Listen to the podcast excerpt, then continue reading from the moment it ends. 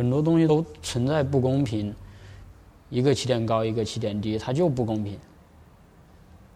我现在接受这种不公平的存在。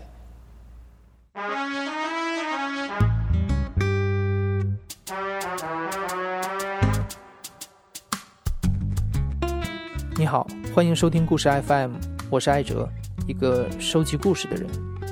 在这里，我会用声音纪录片的形式，带你跨过田埂，穿过胡同，收集那些动人的真实故事。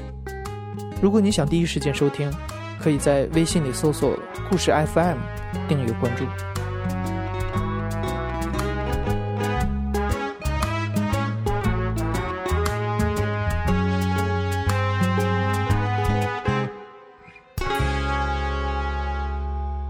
今年有一部纪录片刚刚制作完成，这部片子的名字叫做《出路》，它的导演郑琼用了六年时间跟拍了三个地区、三个阶层的孩子，他们是甘肃大山里面的马百娟、湖北小城镇的徐佳和北京辍学在家的袁涵涵。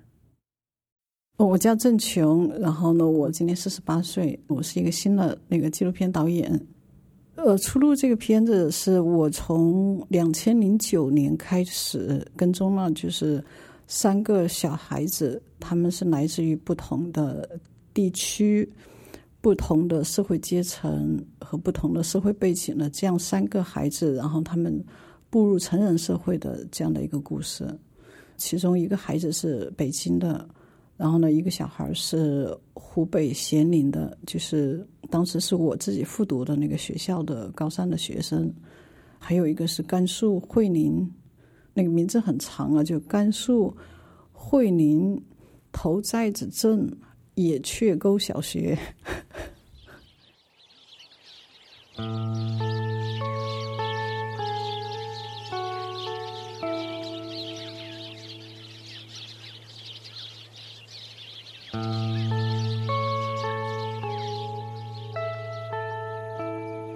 从北京到我拍摄的那个人叫马北娟，到他们家的话得两天时间，因为我要从北京飞到兰州，兰州再坐公共汽车到那个会宁，然后会宁再坐那个也是那种公共汽车，然后呢还要在，我好像是租了车去的。那个学校很有意思啊，如果可以的话，其实是一个拍电影特别好的地方。呃，一个校长，一个老师，然后五个学生。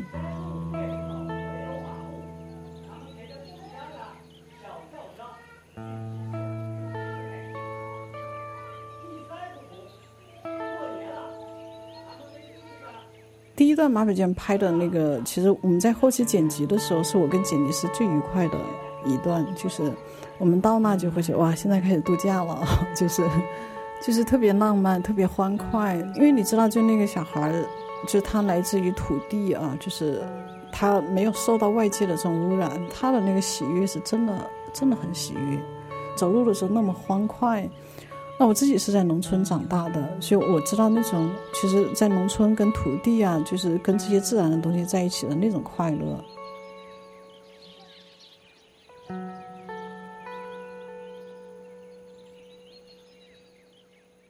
哦，我拍马百娟的时候，她那会儿已经有十二岁了，她当时在上小学二年级。那为什么到这么大才上学？就是因为。他们家是这样的，就是他爸爸那个时候就已经六十岁了啊，然后他妈妈是有智障，而且他的房子是政府给他盖的。如果政府不给他盖那个房子，他们就一直住在一个破窑洞里头。呃，当时第一次拍的时候呢，就是见了马百娟和那个马志胜，就他的小哥哥。那那个校长就告诉我，就说他爸爸就说，反正你上学也是打工，不上学也是打工，那我为什么要上学？我就不上学了。所以校长就一次一次的上去跟他做工作，最后来就做通了，就是让孩子来上学。所以他十岁才上一年级，我去的时候他上二年级，而且他在那个五个孩子当中是最大的，因为他们只有两个老师嘛，所以就是说可能一个是一年级，一个是二年级，就这样。然后到三年级，他们就要去那个头寨子镇，来回走三十多里路，然后去上学。但他们其实为了能够上学，就是觉得特别的高兴。那个马百娟在那个里边，她她第一次特别吸引我，就是她读课文的时候，然后你知道，我我我听到他读课文，就想起两个字，就诵读。我觉得可能古代的诵读就是他那种样子呢。小学后，我要去新浦市上初中。我长大了，要去北京上大学。我上了大学以后，要去打工挣钱。我要一个月挣一千元卖面，因为我家面不够吃。我还给房子还睡觉，因为我。我在那个时候拍他的时候，他连汽车都没有坐过，他坐过的最高级的那个交通工具就是马车，就是那种板车，然后去过最远的地方就是这个头寨子镇，他哥哥上学的那个镇，然后那个地方的人基本上就是一生只洗两次澡，结果在拍的那个那个那个多星期当中，那一个多星期中。马伟娟一次衣服都没换过，就是他们很少换衣服，他们也不洗澡，但他们身上没有什么异味。然后呢，他从他家，然后呢走路去头寨子镇去买文具。他买文具，他那个钱都是一毛钱、几分钱的那种钱，然后特别开心。我我会觉得他其实一直给我很，一直到现在其实都会很深的那种呃，就是感觉就是。他其实物质那么的贫瘠，但是他那么的喜乐，我觉得这个其实是城市人特别少的。我想知道有儿有儿怎怎样飞翔，我想我想知道鱼儿怎样呼吸，我想知道花儿怎样开放，我想我想知道世界为什么这样神奇。他后来我在拍的时候是一二年嘛，然后呢，他的那个大哥叫马亚平，其实马亚平跟袁安涵是一样大的，但他十四岁就离开家，然后出去打工，然后呢，在宁夏的一个陶瓷厂打工，攒了一点点钱，再加上他爸爸就是他说是共产党给了他的低保金，凑在一起，然后在宁夏买了一个房子，就是农村的房子。然后呢，就把全家都给搬过去了。但是搬过去之后，小弟弟一年之后就退学了。在第二年，马伟娟也退学了。那个老师其实还是希望那个孩子能够能够把学上完。然后他哥哥就告诉那个老师说，他妹妹就是脑筋太慢，然后，就是他确实学不进去了，而且。你想，他十四岁，在四年级，就是很多孩子其实比他小很多。我觉得他有很深的那种羞耻感的，所以我们后来派他去学校，他也不愿意进到学校的门，不愿意进去。在第二次拍的时候，其实他基本上都用背影来对我们，他其实很排斥，就是我们来拍他这件事情。然后呢，拍完之后，就那时候他已经退学了嘛。他去了很多地方找工作，去那个菜市场，包括去一个餐馆，然后呢，最后来就是我们就回酒店，他跟我们一起回酒店了，他就自己去酒店去问人家了，说那个你们这有没有找工作的？人家说嗯，他们就去找那个经理嘛，然后呢，在找等经理的那个过程当中，然后呢，他就。他就问那些小姑娘，就前台那些小姑娘，就说你们一个月赚多少钱？然后他们说一千块。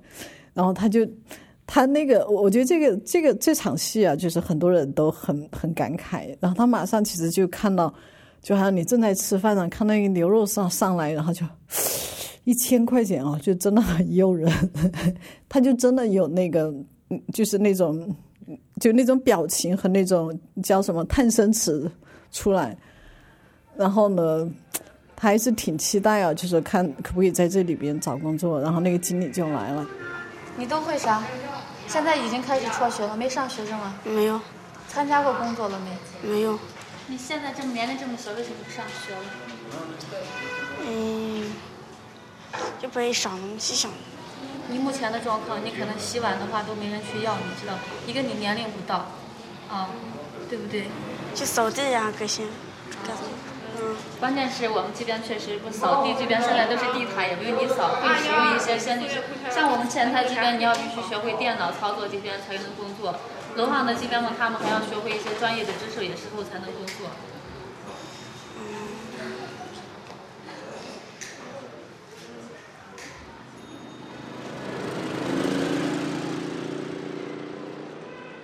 就是一四年的时候，一四年的时候，他就跟他表哥结婚了。那时候他十六岁。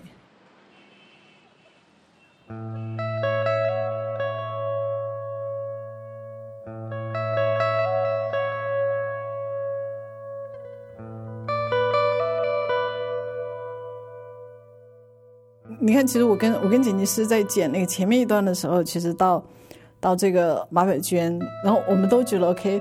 呃，This is a paradise，真的很就是你就觉得很 relax，就很高兴。虽然他也没有什么很这种特别激动人心的情节跟故事，但你就觉得很舒服。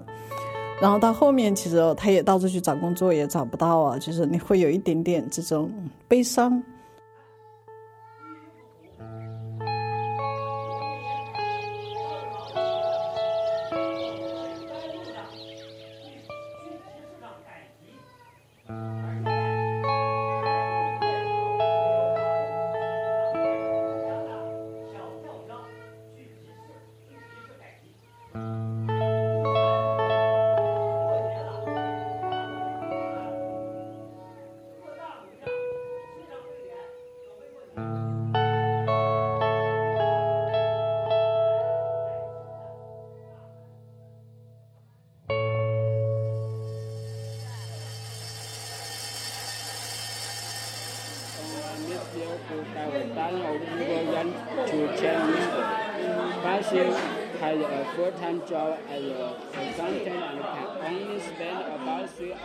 二零零八年高考，令我想不到的是，我的成绩依然是四百九十七分。我一度曾怀疑是不是老天在耍我，我甚至有过轻生的念头。虽然后来被广州的一个三本的院校录取，最后我还是决定回家再复读。我要上更好的大学。拍徐佳的时候呢，他在念第三个高三，然后他就想考一个那种好一点的大学。因为他的父母在早一些的时候在广州打工，所以他们属于那种就是城市农民工的那个，呃，叫什么第二代。然后呢，他的呃他的那个亲戚好像承包了一个山嘛，买了一个大卡车。然后呢，他爸爸也跟他一起工作。然后呢，他爸爸就某某一天中午，然后呢，就是吃完饭，可能大家其他人休息了，他爸爸就去开着那个大卡车。然后呢，就那那卡车就开出去就栽下去了，然后呢，他爸爸就死了。他妈妈就在那个离学校不是很远的地方，就骑车大概十呃，我觉得十分钟，然后租了一个，对我觉得就十几平米的房子。然后呢，呃，就是他妈妈住在那个角落，然后呢，他跟弟弟住在一个床上，都在一个房间里边，三个人在这么闭塞的一个环境当中。然后呢，就是为了高考。我比如打个比方来说，啊，一个上了高中的，一个你是上小学的，你要是打工，人家厂里面也选择选你们有文凭一点的，那肯定选高一点的咯，不会选低的咯，是不是？我想想，他每天五点钟起床，到晚上差不多十点十一点钟回家睡觉。那我我们以前其实也是那么过来的。哦，我我觉得当时其实我自己呢，是因为一直到高二的时候，我还不知道要考高考。其实我也不知道，那时候并不知道高考对我来说意味着什么。我并没有像徐佳那样，就是很笃定的，就是 OK，我我我一定要考一个好的大学。然后呢，我我要光宗耀祖什么的，要实现他父亲的遗愿。他他其实就像他要考一个好的大学，然后把录取通知书拿到他爸爸的坟头去，跟他爸爸看一下。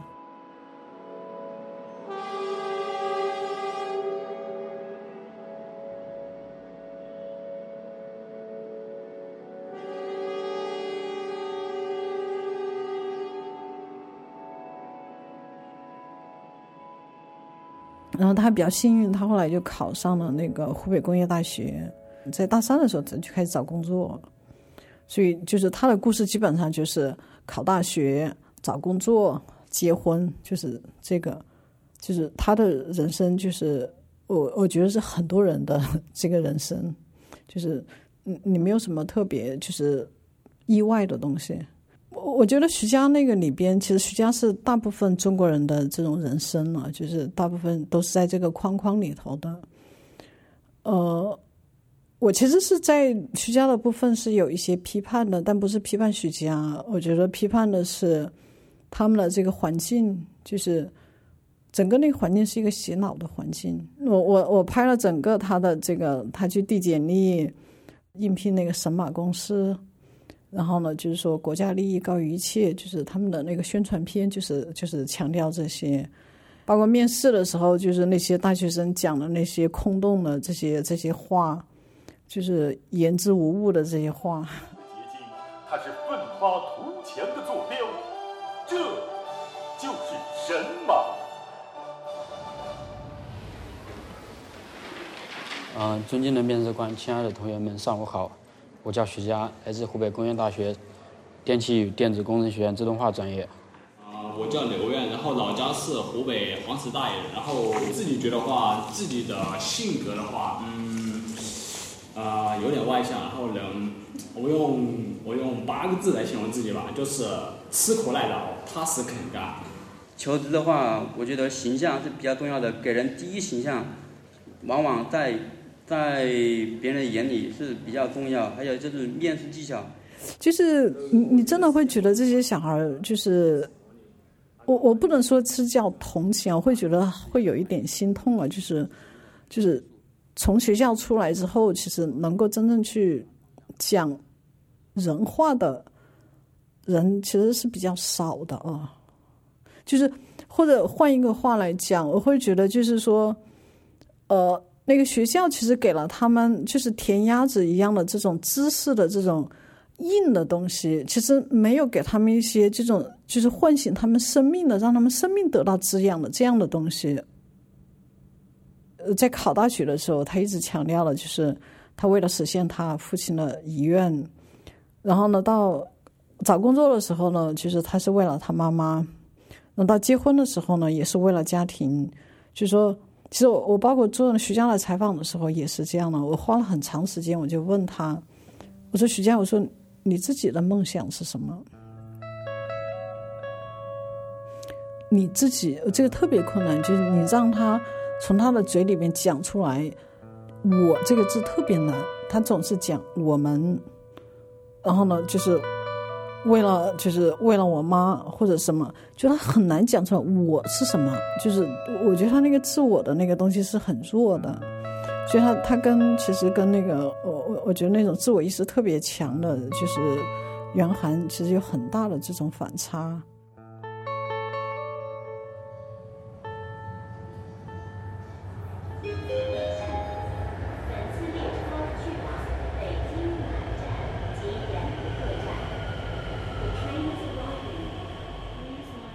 老师特别讨厌他，每天以跟我较劲为乐趣。你觉得他他数落你的时候特别过瘾？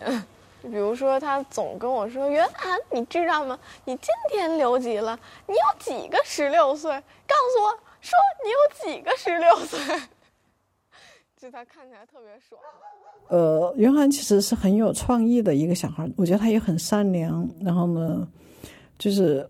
他就想法特别多。你像袁涵的选择啊，他是上高一的时候好几门不及格，然后就留了一级，留了一级之后呢，好像还是不及格，然后呢，如果再留一级就得被开除，所以他妈妈就去找那个学校，就是跟他办了一个休学。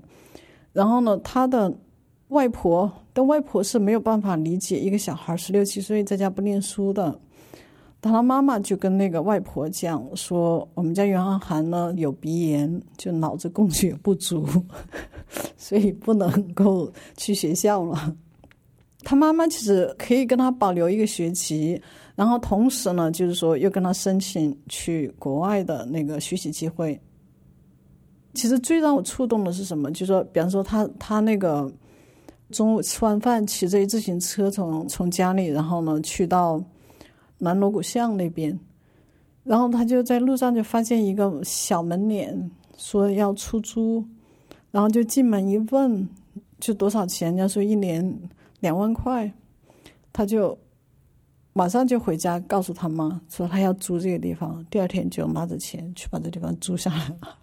然后呢，就去两万块钱租了这个小门脸，准备开小酒吧。然后你你看那个另外一个小孩子，就是马百娟，他们家在零八年之前，整个一家人一年的这个开销才五十块钱，而且还没有电。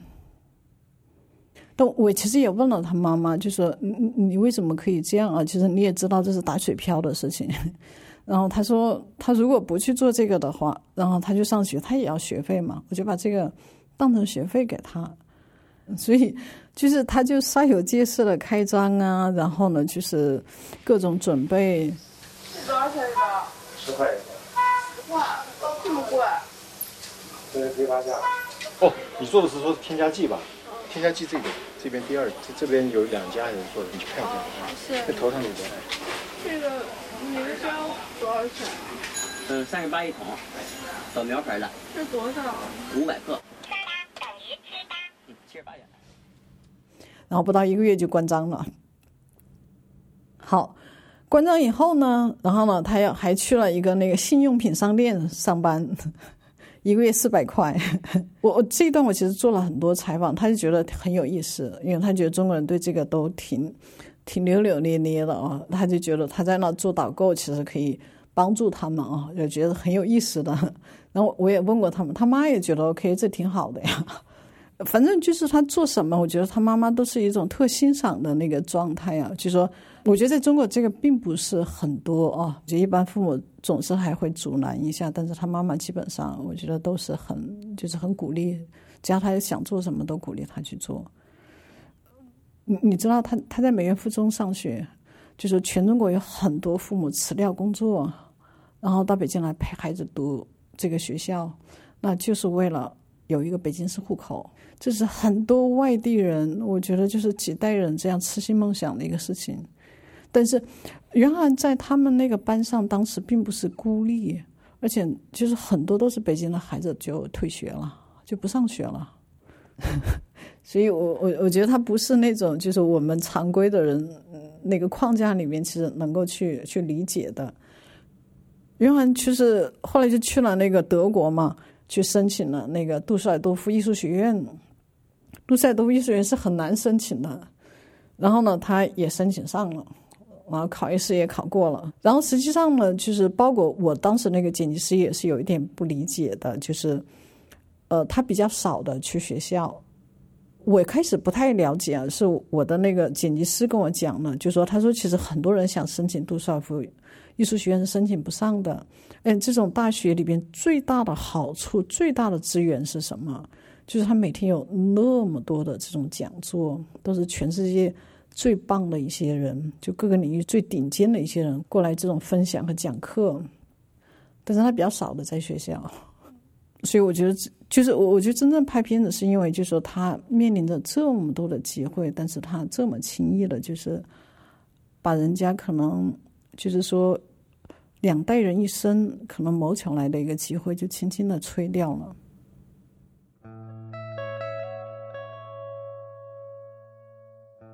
我也没有办法选择要出生在我现在的家庭里，所以这都是一个我不能选择的事情。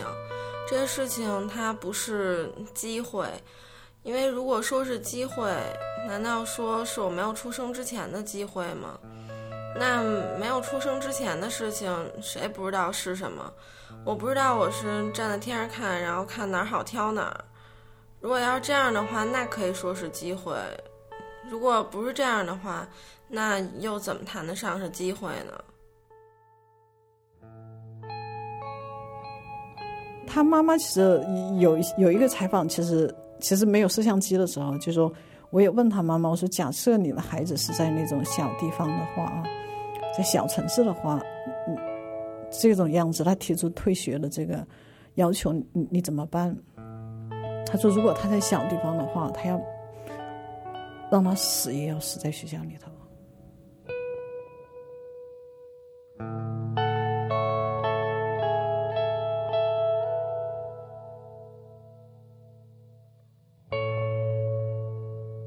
所以我其实觉得整个那个核心价值观是没有，就看起来 OK 这些是好像是特别不一样的，但我是觉得整个这个大的这种就是文化背景是没什么不一样的，就是还是一个单一的成功学的这个呃社会价值观在做主导。我觉得他们如果说这三个孩子有共同的那个，我觉得他们其实就像刚才讲了，就是三个小孩都在自己的那个生命的这个轨迹和框架里边都在做一些努力。换一句话来讲，我觉得其实每一个生命都是很珍贵的。马百娟是很珍贵的，就是呃，徐佳也是很珍贵的，然后呢，这个袁涵也是很珍贵的。啊，其实对我来讲的话，我我会觉得就是。呃，在中国现在啊，就是，呃，其实大家的生活都是比较隔离的，特别是这种不同生活环境的人，生活是非常隔离的。其实，一个生活阶层的人是对另外一个生活阶层是很多时候是没有了解和理解的。我觉得，就是这些不同的阶层之间，其实是应该有一些交流的，有一些这种了解和互相理解的。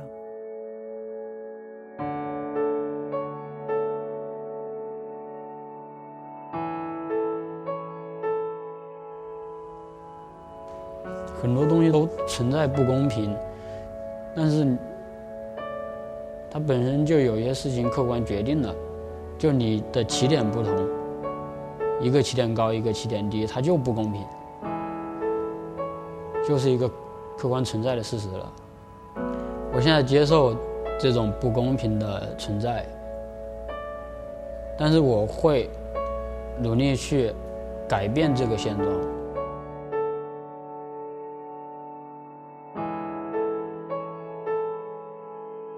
袁涵涵明年夏天将会从德国杜塞尔多夫艺术学校毕业，他准备回国。徐佳一直在毕业时找到的那家公司工作，没有离开过。而马百娟结婚后，就在他哥哥之前工作的陶瓷厂打工，每天呼吸着大量的粉尘。导演郑琼正在申请公映许可证，不过这一步不太容易。如果幸运的话，我们也许可以在明年的电影院里看到这部纪录片。这里是大象公会出品的播客节目《故事 FM》，我是艾哲。本期节目由我制作，声音编辑彭涵，实习生王一如、黄瑞。感谢你的收听，咱们下期再见。